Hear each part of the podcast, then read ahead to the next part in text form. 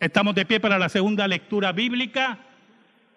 Lucas capítulo 14, versículos del 15 al 24 inclusive. Lucas 14, versículos del 15 al 24. La hermana Marily Girao hace lectura de la santa palabra de Dios. Oyendo esto, uno de los que estaban sentados con él a la mesa le dijo, Bienaventurado el que coma pan en el reino de Dios. Entonces Jesús le dijo, Un hombre hizo una gran cena y convidó a muchos, y a la hora de la cena envió a su siervo a decir a los convidados, Venid que ya está todo preparado. Ah, y todos a una comenzaron a excusarse. El primero dijo, he comprado una hacienda y necesito ir a verla, te ruego que me excuses. Otro dijo, he comprado cinco yuntas de bueyes y voy a probarlos, te ruego que me excuses. Y otro dijo, acabo de casarme y por tanto no puedo ir. Vuelto el siervo hizo saber estas cosas a su señor. Entonces enojado el padre de familia dijo a su siervo, ve pronto por las plazas y las calles de la ciudad y trae acá a los pobres, los mancos, los cojos y los ciegos. Y dijo el siervo, Señor, se ha hecho como mandaste y aún hay lugar. Dijo el Señor al siervo, Ve por los caminos y por los vallados y fuérzalos a entrar, para que se llene mi casa, porque os digo que ninguno de aquellos hombres que fueron convidados gustará mi cena. Lucas 14, versículos del 15 al 24, segunda lectura litúrgica. Imagino que a todos los han invitado a lugares que no quieren ir. A todos ustedes, en alguna ocasión. Principalmente un servidor no le gustan las bodas, que lo inviten a las bodas. No me gustan los cumpleaños, los baby showers tengo un amigo, un amigo muy querido, ministro, que lo llamaba y le decía, mira, voy para tu casa que estoy. No, es que tengo una boda. Yo, ah, ok. Después lo volvía como las tres semanas, lo llamaba. Mira, voy para tu casa, es que tengo un cumpleaños. Y lo volví a llamar tres semanas. Es que tengo, no me diga, un cumpleaños, una boda, un baby shower, ¿qué tienes ahora? Tú vas a todo, a todo lo que te invitan. Entonces tengo una tía que me dice, me llama, mira, hoy es el cumpleaños de fulano y tal. Yo sé que a ti no te gustan los cumpleaños, pero si quieres ir. Y yo le digo, mándale mis felicitaciones. Y hay una sola razón de esta viejera mía. Sinceramente, hermano, fuera de broma. Muchas veces tengo que buscar qué ponerme. y es una lucha. Por eso yo amo los clericales. Yo amo los trabajos que hay uniformes. Los que saben de eso saben. Muchas veces también me invitan a lugares que solamente conozco al que me invita. Entonces van a estar todo el día, toda la tarde. Mira, este fulano de tal, fulano de tal, fulano de tal. Y yo digo, bueno. Y usted preguntará, pero la familia, pastor, la familia. Pues siempre están interrogando a uno. ¿Cómo hace tiempo no ven a uno? ¿Y cómo está esto? ¿Y cómo está lo otro? ¿Y qué pasó de aquello? ¿Y qué te pasó? Y tengo que tener todo cuadrado. Informar, porque si usted se pone difícil, usted me entiende, ¿verdad? Dicen, este es pastor que mal criado es. Y no es que sea mal criado, es que no quiero dar tanta información. Mi esposa todo lo contrario. La pueden invitar a ella. Le gustan las fiestas de cumpleaños, le gustan las bodas, le gustan los baby showers. Hace poco hubo un baby shower aquí. Y digo, mira, hoy el baby shower, mándale mi felicitación. Y estamos ahí preparados para bautizar a su hijo. Hay otras invitaciones que nos gustaría mucho que llegaran. Mucho. Invitaciones en la cual uno puede aportar a la vida de alguien. Invitaciones para ver posiblemente a una persona en particular que hace mucho tiempo no vemos. Invitaciones para sembrar. No tienen que hacer como yo, yo hermano. Y en todas sus actividades me pueden invitar. Pero hay una invitación, mire qué interesante, hay una invitación que Israel no quiso escuchar. Una invitación que los profetas habían anunciado. Una invitación que era la gran fiesta de Dios. Y Dios invitaba a su pueblo. Oramos. Te damos gracias, Señor. Muchas gracias por tus bendiciones. Perdónanos porque te hemos sido infiel. Pero tú permaneces fiel. Tú nos has perdonado, tú nos has recibido y tú nos has adoptado. Ayúdanos, Señor, en esta hora y perdónanos. Que tu palabra llegue al corazón de tu pueblo. Por Cristo Jesús. Amén. amén. Jesús dio dos parábolas en las cuales indicaba que la hora de la gran fiesta había comenzado para Israel. La invitación a las bodas y la invitación a la gran cena de los profetas, como habla Sofonías. Pero es interesante ver que la segunda parábola comienza con una afirmación farisaica en el versículo 15. Oyendo esto uno de los que estaban sentados con él a la mesa, a esa mesa que invitaban a Jesús muchas veces para probarlo, que invitaban a Jesús en forma hipócrita para retarlo, que invitaban al maestro para buscar humillarlo. Uno de ellos le dice, bienaventurado el que coma pan en el reino de Dios.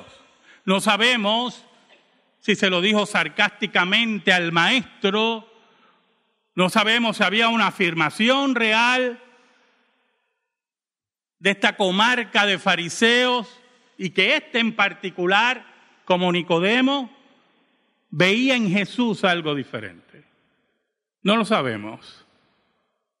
Pero es interesante porque inmediatamente Jesús emite otra parábola relacionada con la primera, en la misma línea. El versículo 16 dice, entonces Jesús le dijo, un hombre hizo una gran cena y convidó a muchos. Escuche bien, hermano. En el Oriente Medio, regularmente, se hacía una doble invitación. Se invitaba inicialmente a la persona y posteriormente se confirmaba. Se esperaba de las personas, escuche bien, que se afirmaban afirmativamente en la primera ocasión, la confirmación de la misma iba a ser positiva.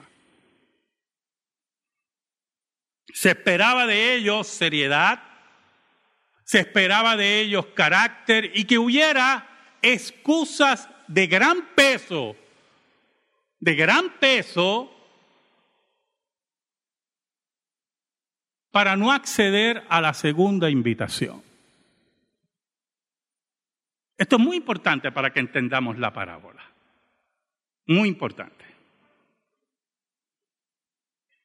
El versículo 17 dice, y a la hora de la cena envió a su siervo a decir a los convidados, venid que ya todo está preparado. Mire, ya todo está preparado. Estamos confirmando, vengan a la mesa. Jesús era el que invitaba, hermano. La parábola nos indica que Dios está invitando.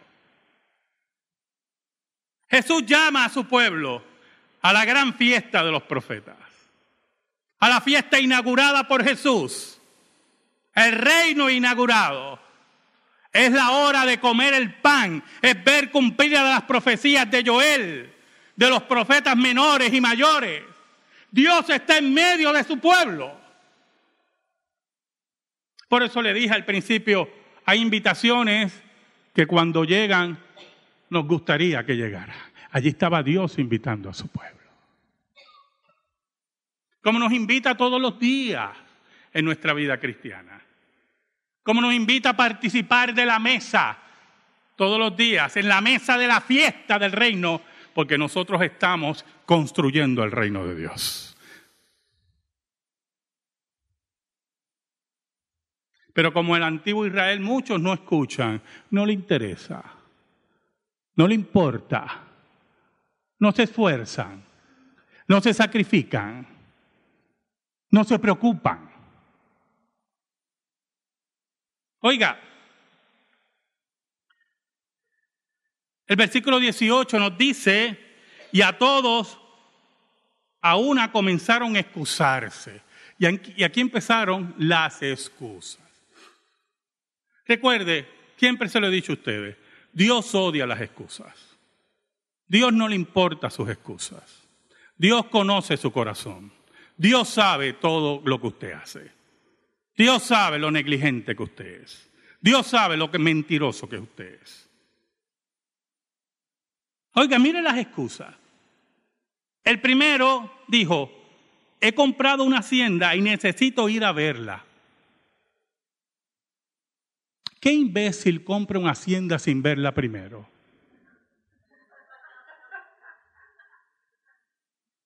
Dígame. Que usted me diga a mí, pastor, compré una casa en Arecibo, en tal calle. Digo Arecibo porque me gusta mucho, aparte de lo terrible que está. Esa costa y esa, ese malecón es una cosa. Pero olvídese del turismo, escuchen. Y usted me dice, compré una casa en Arecibo y voy a verla. Yo le digo, ¿tú nunca la has visto? No. Yo le voy a dar un golpe así aquí, una palmadita. Qué triste lo que te espera cuando veas lo que compraste. Y este le dice a Dios, al enviado de Dios, compré una hacienda y voy a verla. Como si Dios no conociera nuestras excusas, como si Dios no conociera nuestro corazón, como si Dios no se hartara de nuestra invisibilidad. Oiga, mira el segundo. Te ruego que me excuses. Una excusa sin peso una excusa barata, una excusa blasfema. Otro dijo, he comprado cinco yuntas de bueyes y voy a probarlos. Te ruego que me excuses. ¿Sabe, hermano? La agricultura en ese tiempo, pues dependía de los animales. Eso todos lo sabemos. No existía nada del progreso que hay hoy en la agricultura, de las grandes maquinarias que reducen el tiempo de recolecta y de preparación de los alimentos, nada del ahorro, empleomanía, nada de eso existía. Era una labor dura. Era una labor que se dependía mucho de animales. Por lo tanto, cuando usted compraba un animal de carga, un animal para la agricultura, antes de comprarlo, usted lo inspeccionaba y lo probaba. Pero este hombre tan brillante que tenemos aquí, compró los bueyes antes de probarlo. Y da de excusa que tiene que irlos a probar. Pero aún más, aún más, hermano, incluyendo el de la hacienda y el de los bueyes. Póngalo que el de la hacienda fue tan poco inteligente que la compró antes de verla y creámosles a estos que compraron los animales antes de probarlo. Es que no había más tiempo después para hacer eso. Dios nos invita Dios nos invita a la mesa, a la fiesta de los profetas, y tú no tienes tiempo para Dios.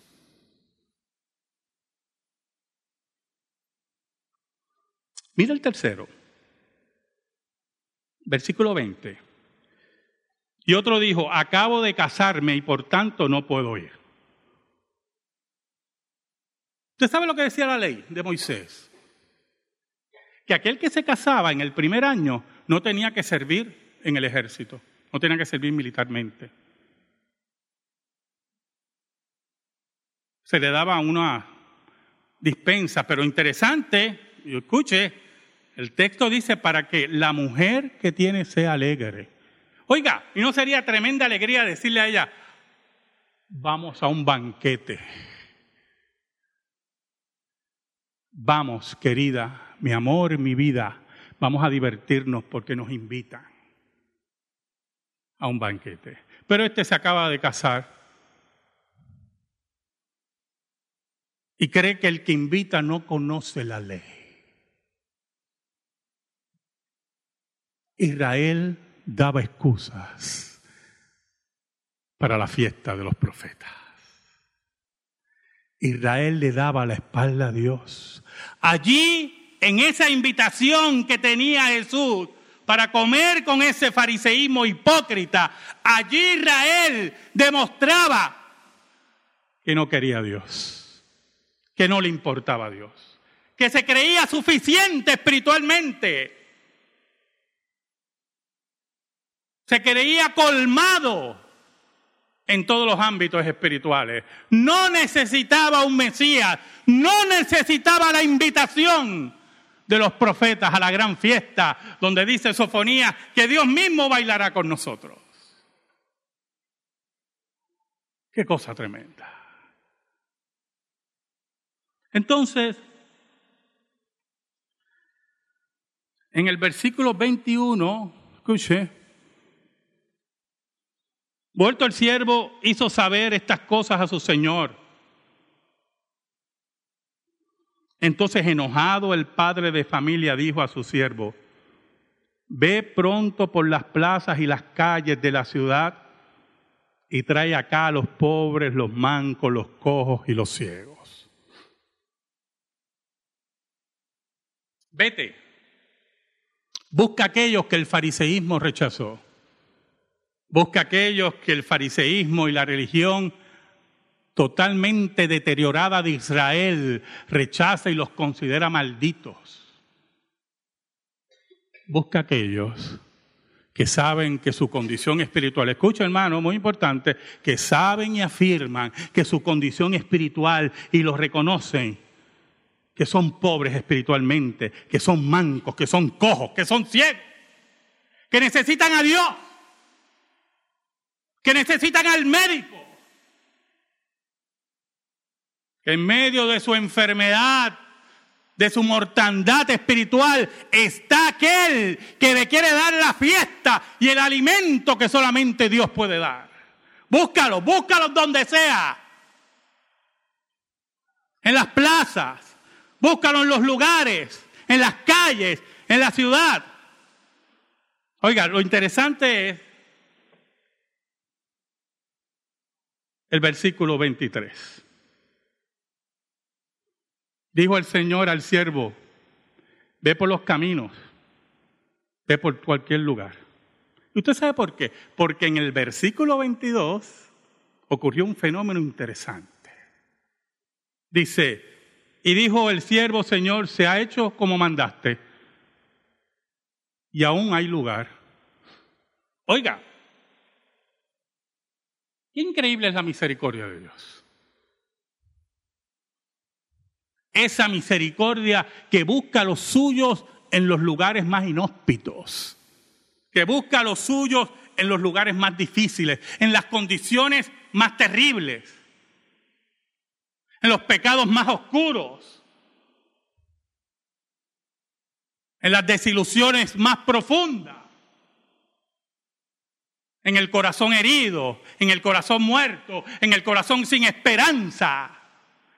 Allí le está diciendo Dios, búscalo, búscalo, que aquí está la fiesta de los profetas. Y Dios te está invitando. Pero interesante el versículo 23, como quería decir, dijo el Señor al siervo, ve por los caminos y por los vallados y fuérzalos a entrar para que se llene mi casa. Tráelos, arrástralos, que ellos entiendan, que vean el gran amor de Dios, la invitación de los profetas, que vean que los profetas nos anunciaron este banquete y este banquete ha sido inaugurado. Dios está en medio de nosotros. El Israel convidado, el Israel de los pactos y las promesas, como dice el apóstol Pablo, el Israel raquítico, con su inútil Sanedrín, rechazó la invitación de Dios. Rechazar la invitación de Dios Rechazar el reino de Dios. Rechazar estar en el banquete y envolverte en el banquete y compartir con aquellos que pertenecen al banquete significa la ruina espiritual de Israel y tu ruina espiritual. Y mi ruina espiritual.